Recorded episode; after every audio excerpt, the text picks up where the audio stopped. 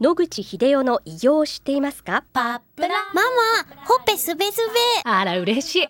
パパも毎日元気で疲れ知らずね。まあな。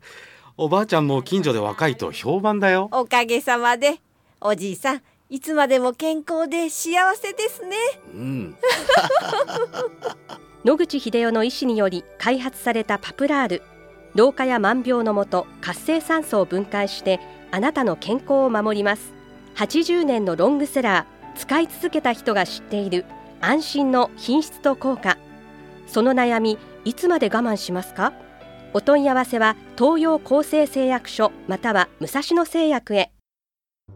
白川先生おはようございますおはようございます。今週もお話をどうぞよろしくお願いいたしますよろしくお願いいたします。今週はリスナーからの質問がございます、はい。老化や病気の元となる活性酸素は、はいいろいろな種類があると聞きましたそうですね。えーどんな種類がどのように発生してどんな作用をしているのでしょうかえーまたパプラールは4種類すべてに削減効果があると聞きますが本当なのでしょうか？ということなんです、まず、活性酸素にはですね、あまり知られていませんが、4種類あるということになっています。スーパーオキサイド、それからヒドロキシラジカル、過酸化水素、一重鉱酸素の4種類を総称して活性酸素と呼んでいます。皆さんは、あの、スーパーオキサイドっていうのは非常によく有名ですけども、実はこれイコール活性酸素ではないんですね。他の3種類のも含めて、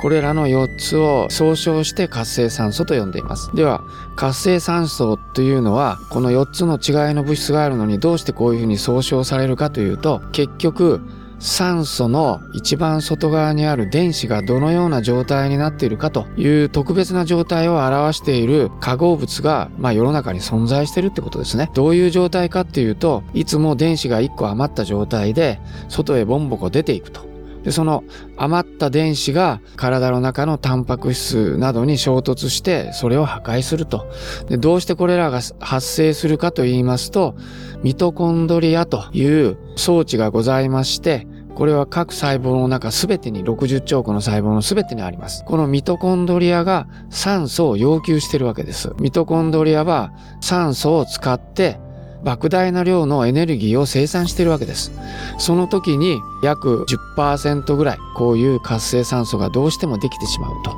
ではこの4つはどのような違いでミトコンドリアで生まれてくるかと言いますと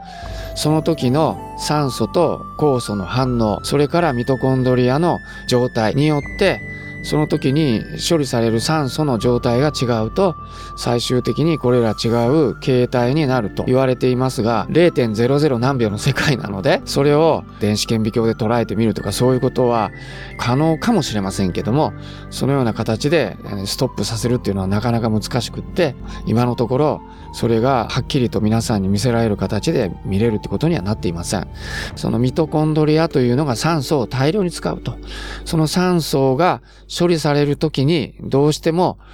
ある量、一定量活性酸素という酸素に電子が余分についてしまうという状態が生まれてしまって、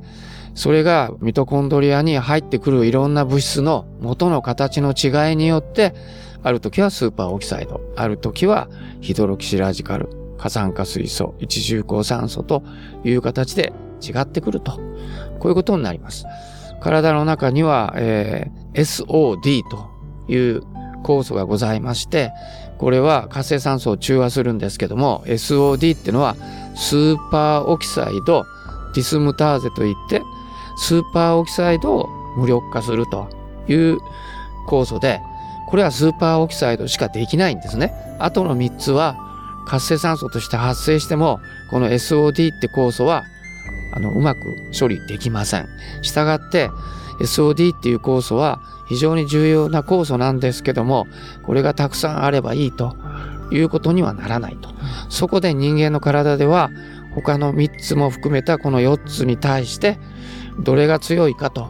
いう、まあそういう研究がなされておりまして、例えば女性ホルモンはこのスーパーオキサイドとヒドロキシラジカルに強いとか、いろんなことがありまして、で、女性ホルモンがあると、この4つのうち2つをブロックできるということで、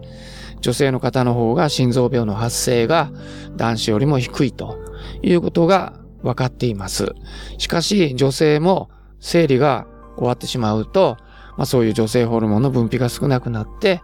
場合によっては心臓病になっていくと。これは女性ホルモンがそれを防いでるんだと。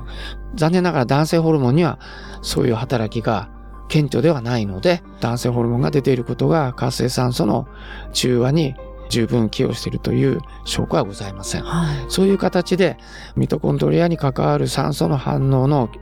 元の物質がどれかで出てくるものも異なりますし、はい。それを処理するのも異ならざるを得ないというのが実情だと思います。はい。えそうしますと先生、はいその武蔵野製薬のはいパプラールははい。4種類をすべて削減に効果があるということでね。そうですすね。はい。それは論理的にはできることなんでしょうか？そうですね。二つの理由が考えられると思います。一つはですね、生体内にある酵素はパプラールと一緒に金属を持ってて、その金属が活性酸素から出てくる電子を奪い取って中和するという役割をしてるわけですね。しかし、酵素の中に金属が入ってるっていう、まあ、有機化合体になってるわけですね。そうすると、電子がどこから飛んできて、うまくその金属のスポットにうまくはまればできるわけですけども、そうならないと処理できないと。そういうハンディがあるわけですね。一方、パプラールは金属の状態がむき出しですので、どこから酸素にくっついてた電子が飛んできても、それをキャッチできるという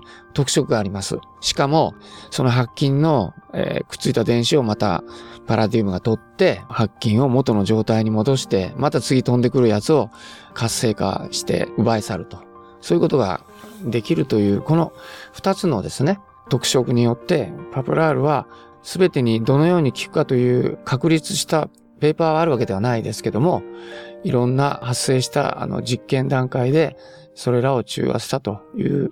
事実は認められているようです。はい。ありがとうございます。またこのお話の続きは来週お願いいたします。はいお話の相手は FM 西東京の飯島千尋でした。